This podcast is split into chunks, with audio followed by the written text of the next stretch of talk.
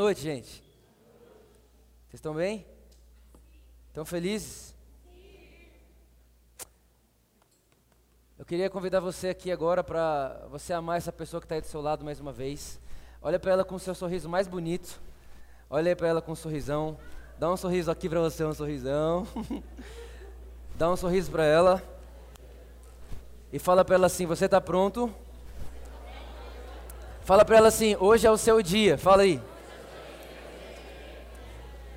Amém? Quem consegue acreditar nisso aí? Bom, gente, é, como foi falado, hoje é nosso último dia aqui e nós estamos felizes por isso, até porque nós sabemos que o final é sempre melhor do que o início.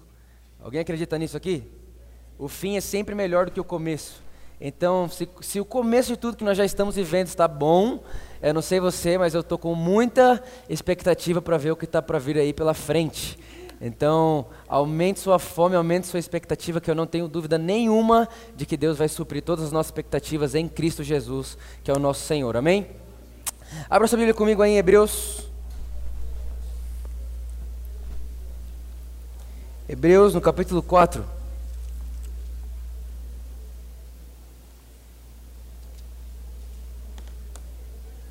Hebreus capítulo 4.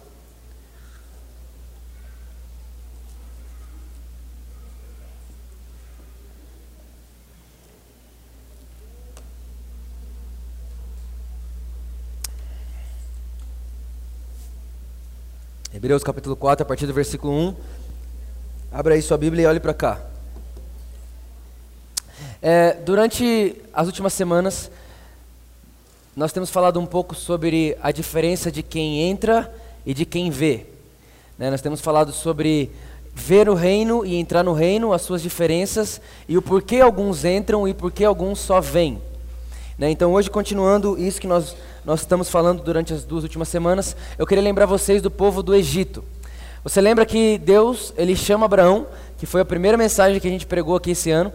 Deus chama Abraão e fala para Abraão assim: Abraão, você vai ser pai de nações. Sim ou não?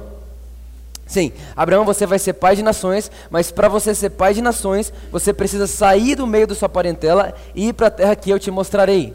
E aí a Bíblia diz que Abraão tem um filho chamado Isaac, depois um outro filho chamado Jacó. E esse filho chamado Jacó tem um filho chamado José. Quantos lembram de José? José foi o governador do Egito, certo? Sim ou não? Ok. Quando José é governador do Egito, a Bíblia diz que o povo de Israel, o povo de Israel que na época não era de Israel, mas os filhos de Abraão estavam em necessidade, eles estavam passando fome, passando necessidade por causa de uma seca na terra. E eles escutaram falar que no Egito tinha comida. Então o que acontece? Eles são enviados para o Egito para entender onde está essa comida e se a gente pode ter acesso a ela. Quando eles chegam lá, quem que está lá governando? José, certo? Certo. E José então reconhece seus irmãos e você sabe da história. José chama todo mundo para ir morar lá e tal, enfim.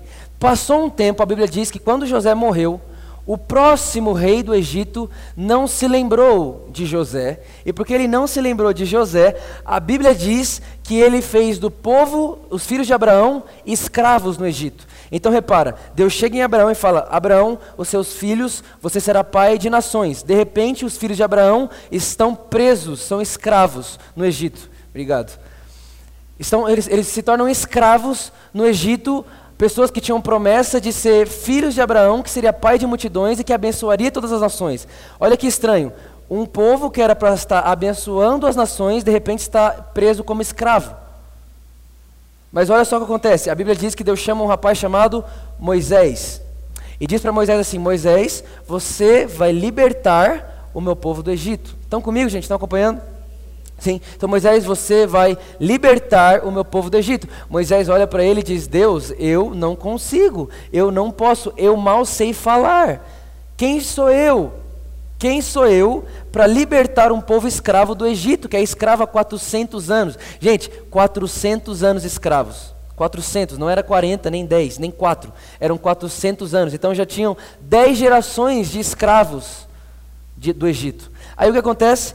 A Bíblia diz que Deus olha para Moisés e fala: Moisés, não importa quem você é, o que importa é você saber quem eu sou.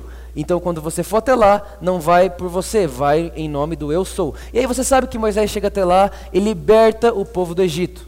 Quando Moisés liberta o povo do Egito, ele não libertou o povo do Egito para o povo do Egito parar no deserto, mas ele libertou o povo do Egito para o povo que estava no Egito entrar em Canaã. Fala comigo, Canaã. Fala forte comigo, terra prometida. Deus não tirou o povo do Egito simplesmente. Deus tinha terra prometida para Israel. Se você parar para olhar essa história um pouco mais de cima, você vai perceber que o Egito, na verdade, ele tipifica ali o mundo de pecado em que nós vivíamos. Moisés tipifica o Cristo, que é o libertador de Israel. Sim ou não? Sim. E quando nós percebemos então que Deus não tirou o povo do Egito para ficar no deserto, para ir para qualquer lugar, mas tirou o povo do Egito porque tinha um alvo, tinha uma terra para eles, nós precisamos entender que quando Jesus libertou eu e você da nossa vida que tínhamos antes, não foi só para nos fazer livres, mas ele tinha um lugar exato para levar eu e você. Não é sobre sair do Egito, é sobre entrar em Canaã. A maioria das pessoas desistem de Cristo porque só querem sair do Egito. E quando você sai do Egito, você para no deserto e lá não é legal ficar. Tem alguém comigo aqui? Tá dando para entender? Tá fazendo sentido? Certo? Então, não, o, o, alvo de Deus não era tirar o povo do Egito, mas era inserir o povo em Canaã. Ok? Sim? Deu para entender o contexto aqui? Certo? Agora lê aqui comigo é, Hebreus capítulo 4, versículo 1.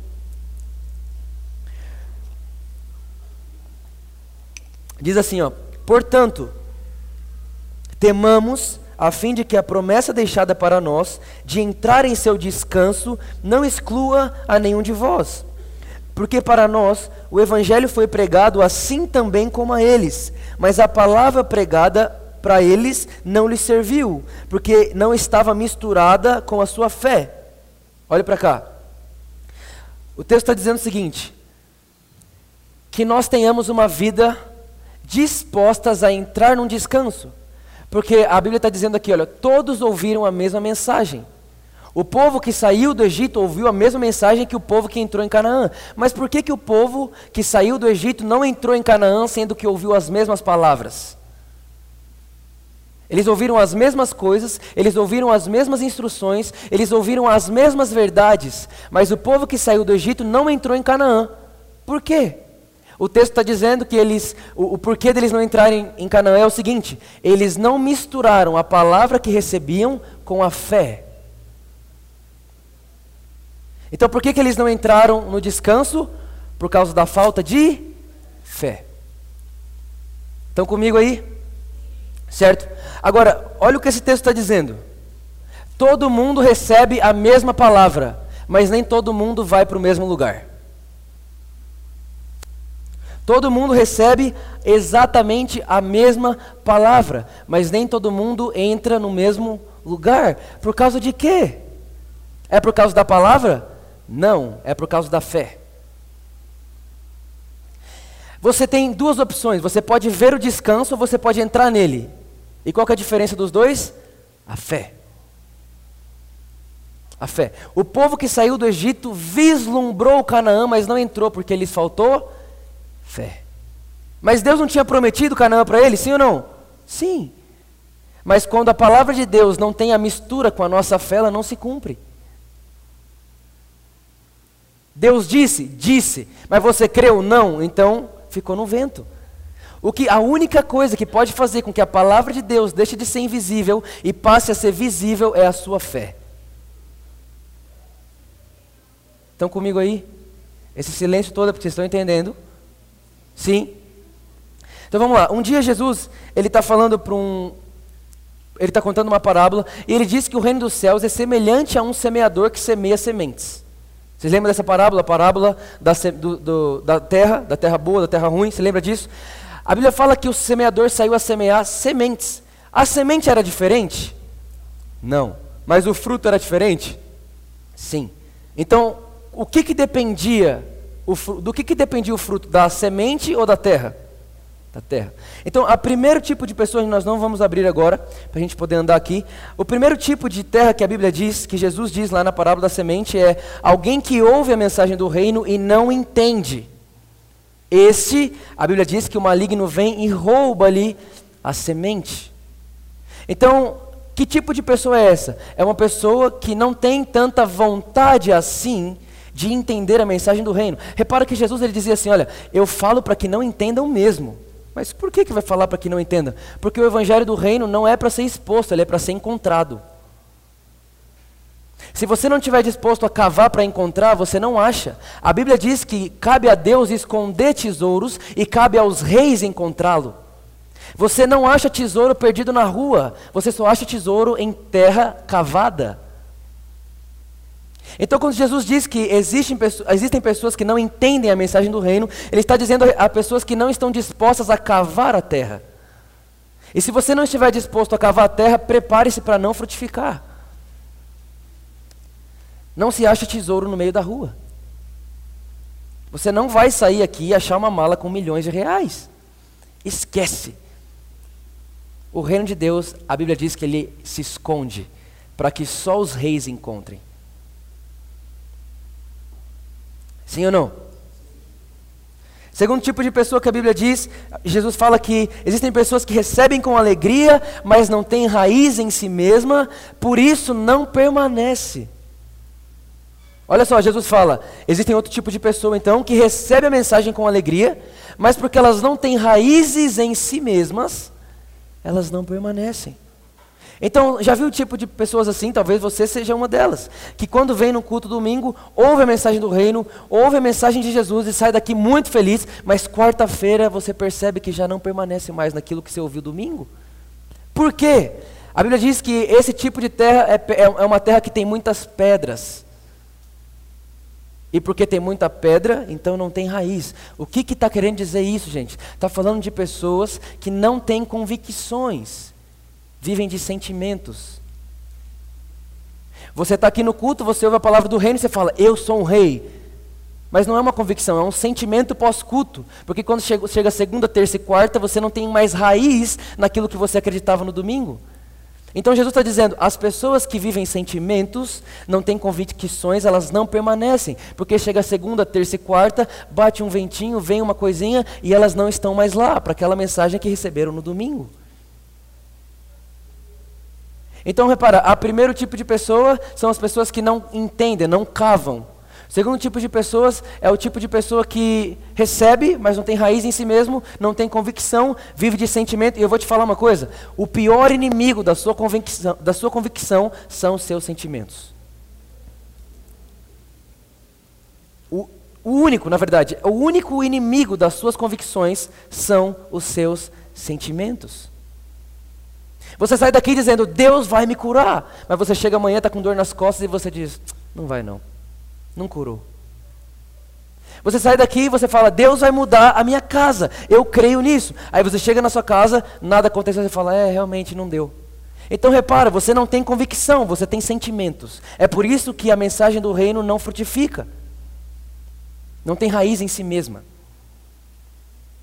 Sim? Estão comigo aí? Terceiro tipo, a Bíblia diz, Jesus está contando a história, ele fala que são aqueles que são semeados em meio aos espinhos, que a Bíblia chama de preocupações da vida e busca pelo dinheiro. Agora, gente, alguém aqui acha que Jesus falaria para mim assim: olha, não se preocupe, sendo que é impossível não se preocupar? Alguém aqui acha que Jesus é mal o suficiente para te dar um conselho que você não possa cumprir? Se Jesus disse não se preocupe, é porque é completamente possível não se preocupar. Então não me venha com o papo, é impossível não se preocupar. Não é impossível. Na verdade, pode ser para quem vive aqui. Mas para quem tem a mentalidade de Cristo, nada é impossível. Nada é impossível. Sabe o que é nada? Nada é nada. Às vezes, eu acho que às vezes o que falta para a gente é um pouco só de português. A gente lê lá nada e entender que nada é nada. Nada não é quase tudo. Nada não é, é dor de cabeça sim e câncer não. Nada é nada. Amém? Amém? Amém? Isso são boas novas? Ótimo. Essa semana eu escutei uma história Deixa eu tirar isso aqui, gente, calor. Essa semana eu escutei uma história, na verdade eu li essa história no meu devocional. E. Obrigado. E eu, essa história mudou minha vida para sempre. A história diz o seguinte: eu contei essa, escola, essa história aqui na escola Mateus. É, um rio ficou congelado. E duas crianças tinham um sonho de patinar no gelo. Então, quando elas viram aquele rio congelado, elas disseram: Vamos atrás de um patins para realizarmos o nosso sonho. Aí, aquelas duas crianças então pegam dois patins, colocam os patins e vão patinar em cima do gelo. De repente, uma daquelas crianças cai porque o gelo arrebenta e ela entra e fica presa entre, no meio daquele buraco que o gelo fez. E aí ela começa a gritar e a outra criança viu e foi até ela, pegou o patins, tirou o patins do pé e começou a bater para abrir um, um, buraco maior para conseguir arrancar o menino de lá que não estava conseguindo. E enquanto ela batia com aquele patins, ela gritava: socorro, socorro, socorro. E aí os vizinhos começaram a ouvir, o pessoal começou a vir e chamaram a ambulância. Quando chamaram a ambulância, a história diz que os dois meninos já estavam fora do rio, porque o, amiguinho conseguiu quebrar o gelo com patins e arrancar o menininho de lá e levar ele para a terra firme. Quando chegou o bombeiro, ele olhou e falou assim: Mas espera aí, você está me dizendo que você estava preso no meio do gelo e você, com seu patins, quebrou o gelo e tirou ele de lá? Sim. Mas isso é impossível. Como foi que você fez isso? Nessa hora estava passando um velhinho do lado deles e a história diz que o velhinho olhou para o bombeiro e disse: Eu sei por que, que ele conseguiu quebrar o gelo com patins. Por quê? porque não tinha ninguém lá para dizer para ele que era impossível. Vamos lá, tem alguém aí? Toda voz impossível que tiver na sua mente não vem de Deus. A palavra impossível não faz parte do dicionário de Deus. Deus não sabe o que é impossível. Ah, Vitor, mas é que você não sabe da minha vida. Não preciso saber, eu preciso saber é de Deus, não da sua vida. Vitor, é que você não sabe do meu passado, você não sabe o que me espera no futuro, você não conhece, não preciso. Eu preciso conhecer Deus para saber e te garantir que em Deus o seu futuro é brilhante, garantido e pago.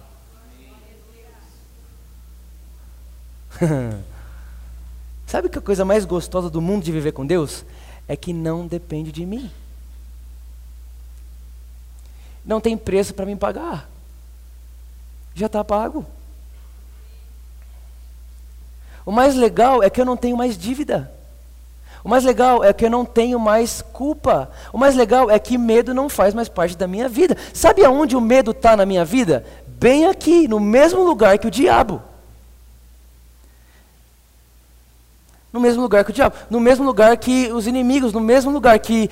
Quando a Bíblia fala sobre inimigos, repara uma coisa: quando a Bíblia fala dos seus inimigos, ela não está falando de pessoas.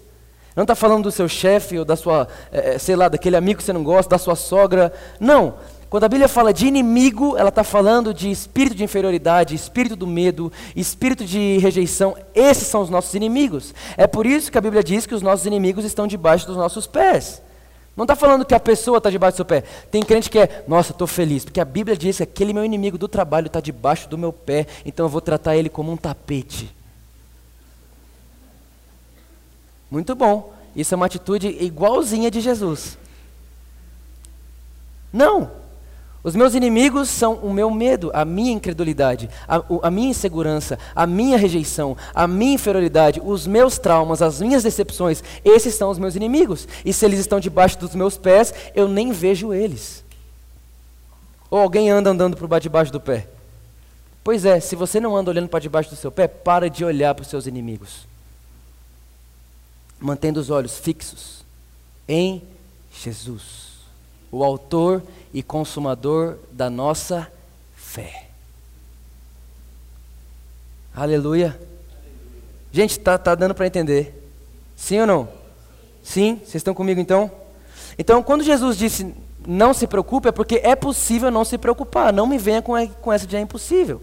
É possível sim, senão Jesus não diria não se preocupe. Ah, Vitor, você fala isso porque você não tem três filhos para criar e quanto para pagar.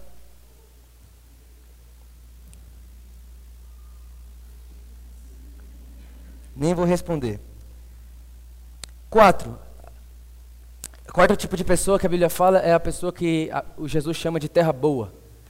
Terra boa. Que é a terra que frutifica. Mas mesmo, presta atenção nisso, mesmo dentro da terra boa, tem pessoas que frutificam a 30, tem pessoas que frutificam 60 e tem pessoas que frutificam 100 por um. Então não é sobre ser uma terra boa, é sobre, é sobre ser uma terra plena. Eu não sei você, mas eu não quero 30 nem 60, eu quero 100. Eu quero frutificar 100 por um.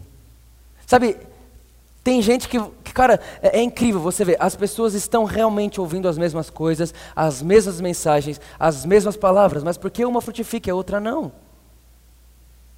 A semente é a mesma. A palavra do reino é a mesma. A palavra é exatamente a mesma. O Deus é exatamente o mesmo. O impossível é exatamente o mesmo. Mas por que, que um vai e outro não? Não tá, o problema não está na semente, está na terra. Estão comigo? Sim? Continua aqui então lendo o texto, Hebreus capítulo 4, versículo 3. Porque nós que temos crido, que o que, gente? Que o quê? Fala comigo, temos crido. Porque nós que temos crido, entramos no descanso. Olha para mim. Nós que temos crido, entramos no descanso. O texto diz que vamos entrar ou diz que nós entramos? Entramos. Então, uma vida de descanso, ela é futuro ou ela é presente? Ela é completamente presente. A vida de descanso em Cristo Jesus não tem a ver com eu esperar Jesus voltar para ir para o céu e lá eu vou descansar. A vida do descanso em Cristo Jesus não tem a ver com dormir oito horas por dia e ter férias todo ano. Repara que quando o povo sai do Egito e vai para o deserto, a Bíblia diz que quando eles tinham fome, caía manada onde? Do céu. Eles trabalhavam para comer? Não. A Bíblia diz que quando eles tinham frio, tinha o quê? Uma, um foguinho para eles. Eles trabalhavam para se esquentar? Não. A Bíblia diz que quando eles tinham calor, tinha uma nuvem para proteger eles do calor. Eles trabalhavam para ficar no ar condicionado? Não. Tudo Deus fazia para eles. Olha como isso parece um descanso. Então Deus tira o povo do Egito e fala: Eu vou te levar para uma terra de descanso. Eles olham para o deserto e falam: Hã, não trabalho para comer, não trabalho para me esquentar, não trabalho para me esfriar, tenho tudo que eu quero, não preciso fazer nada o dia inteiro, achei o descanso do Senhor. Você vê como preguiça parece descanso às vezes. Mas a Bíblia diz que o descanso que Deus prometeu para Israel era Canaã. E em Canaã você tem que cultivar a terra, senão ela não frutifica. Então repara que dentro do descanso do Senhor tem muito trabalho. Porque descanso para Deus não é ficar fazendo nada. Descanso para Deus é estar em Cristo. Eu tenho descanso de mente. Gente, olha, de hoje até 17 dias atrás, ou seja, hoje é o 18º dia, desses 18 dias eu já preguei 20 vezes. Pergunta para mim se eu estou cansado.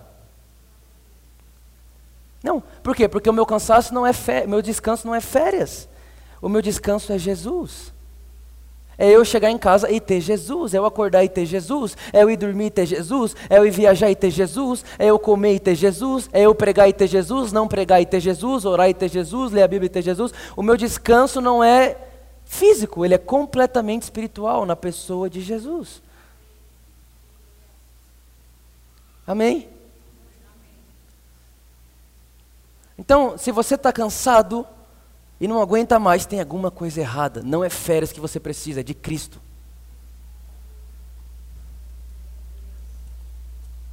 Tem alguém aí? Tá bom, continua lendo. Então nós já entramos no descanso. Agora, vai comigo para o versículo 7. Não, vamos, vamos ler a partir do versículo 6. Vendo, portanto, que ainda há alguns que devem entrar e aqueles que primeiro receberam a pregação não entraram por causa da incredulidade. Então por que, que não entraram? Fala comigo, falta de fé é uma decisão. Se você escolhe não ter fé, é a mesma coisa de você escolher não entrar. Então você quer, ah, Vitor, eu quero entrar no descanso. Fé. Vitor, não, não, não, não, isso não é para mim, é fé, é, então já escolheu não entrar. Você só pode ficar de fora se você tiver fé. E eu não estou falando do mundo vindouro, eu não estou falando de Jesus voltar e ir para o céu. Eu estou falando de descanso na terra. Ok, gente? Quando Deus fez o homem, Deus pôs o homem no céu ou na terra? Na terra. Então por que, que o homem quer tanto para o céu? Deus te fez para a terra, cara. Deus te fez para a terra, Deus te fez para cultivar a terra, Deus te fez para governar a terra, Deus te fez para reinar na terra. É que a religião, durante os anos, em busca de uma fuga do sofrimento, disseram: vamos dizer então, já sei, vamos dizer para todo mundo, vamos ter esperança que Jesus vai voltar. E lá não haverá mais morte, e lá não haverá mais choro, e lá não haverá mais dor. Ok, isso é uma verdade, mas isso não pode ser uma fuga. Uma fuga para a nossa vida de incredulidade, uma fuga para a nossa vida sem fé. Amém? Versículo 7: Novamente ele determina um certo dia, dizendo através de Davi: Hoje, depois de muito tempo, como está dito, hoje, se ouvirdes a sua voz, não endureça o seu coração. Deus está dizendo assim: olha, eu vou determinar um novo dia para esse povo que não entrou a entrar no meu descanso na terra. E sabe qual é o, o dia que Deus fala? Sabe qual é o nome do dia que Deus fala que você e eu podemos entrar no descanso dele? Hoje. Eu vim aqui hoje à noite e eu tenho certeza que Deus te trouxe aqui nessa noite para dizer para você que hoje é o dia de você entrar no descanso do Senhor. Hoje é o dia de você parar de se apoiar em si mesmo. Hoje é o dia de você parar de apoiar o seu futuro no seu passado. Hoje é o dia de você sair daqui crendo com fé, uma fé estabelecida, uma fé que não é uma onda, mas é uma fé constante no Senhor, que o justo vive pela fé. Uma fé, uma certeza, uma convicção, mesmo sem ver, de que você entrou no descanso do Senhor, porque Deus é bom. Você entrou no descanso do Senhor porque Deus é bom bom. Hoje, ah, Vitor, Deus vai mudar minha vida mês que vem porque eu vou arrumar um emprego novo. Não vai. Se ele não mudar sua vida hoje, não é para amanhã, cara. É para hoje. Aí quando chegar amanhã, Vitor, ah, amanhã é hoje de novo. Por isso que todo dia é um dia bom para você ter sua vida transformada. Mas não precisa passar de hoje. Hoje se ouvirdes a voz do Senhor, não endureça o vosso coração, como fizeram o povo lá no Egito. Olha para quem está do seu lado e fala assim: hoje é o seu dia.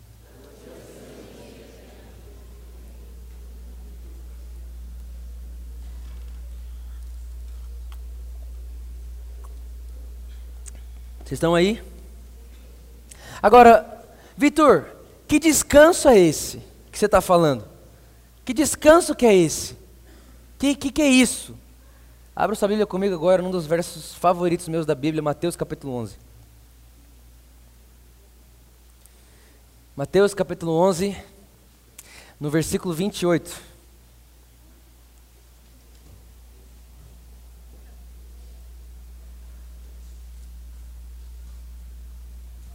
Mateus capítulo 11, versículo 28. Diz assim: Vinde a mim, todos vós que estáis cansados e sobrecarregados, e eu vos darei descanso. Olha aqui, quem é o nosso descanso? Jesus, certo? Tomai sobre vós o meu jugo e aprendei de mim, pois eu sou manso e humilde de coração, e encontrareis descanso para as vossas almas.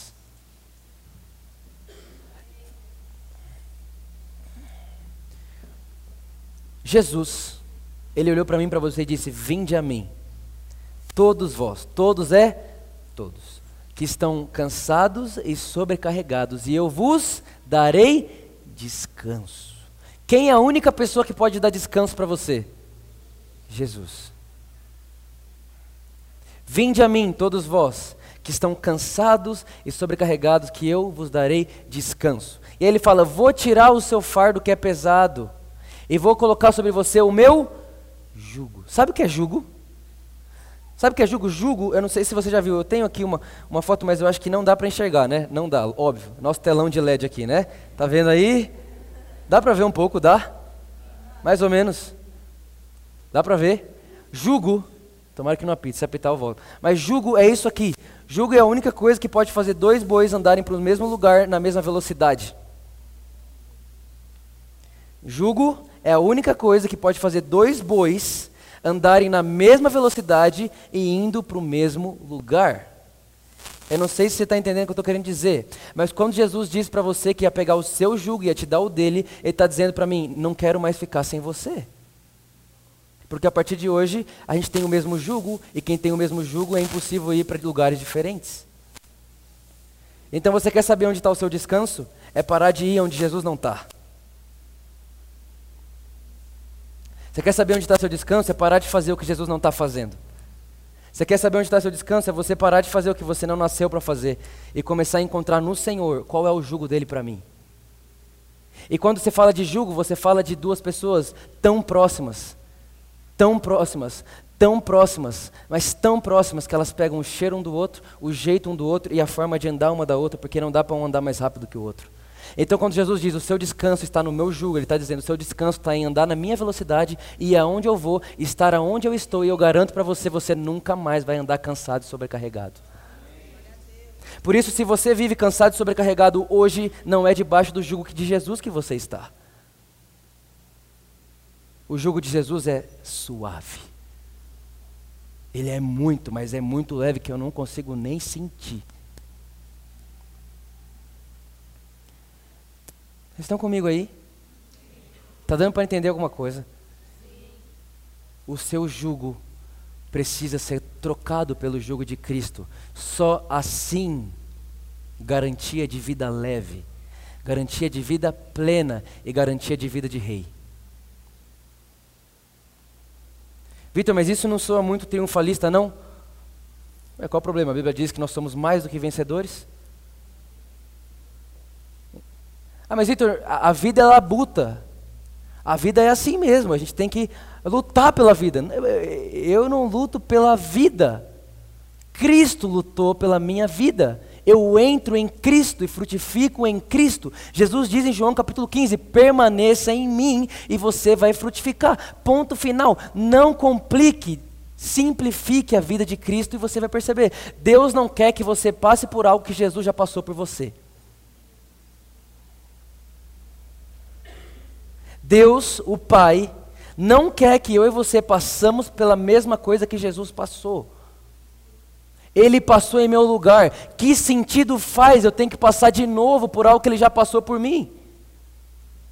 Se eu, se eu dissesse para você, olha, a dívida X da sua vida foi paga, você ia continuar depositando? Não, só se você fosse bobo. Pois é, então quando eu entendo que eu não estou na terra para conquistar a vida, porque a vida foi conquistada para mim, eu estou na terra para viver com Cristo, andar em Cristo, permanecer em Cristo e viver por Cristo, tudo para mim é leve e suave e eu tenho tudo que eu preciso para mim e para as pessoas à minha volta. Uma superabundância de paz, alegria e justiça, é o reino de Deus, que não é comida nem bebida, que não tem a ver com essa terra, mas são coisas celestiais, mentalidade celestial, coisas espirituais. Estão comigo aí?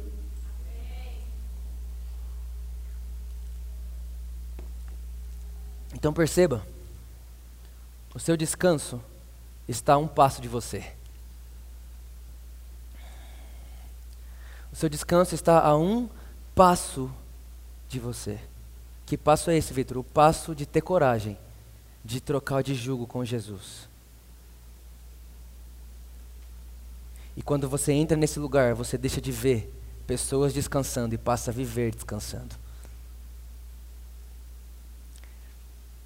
A diferença de quem vem e de quem entra está na fé. De que meu descanso é a pessoa de Jesus. Eu estou descansando em Jesus. Vitor, qual que é o seu status descansando em Jesus? Mas repara que descanso bíblico não é ficar parado esperando. Descanso bíblico, acabei de mostrar para você que é estar andando na mesma velocidade, para o mesmo lugar, com o mesmo propósito e objetivo que Jesus. Não é ficar parado, ah, estou descansando mesmo, olha aqui.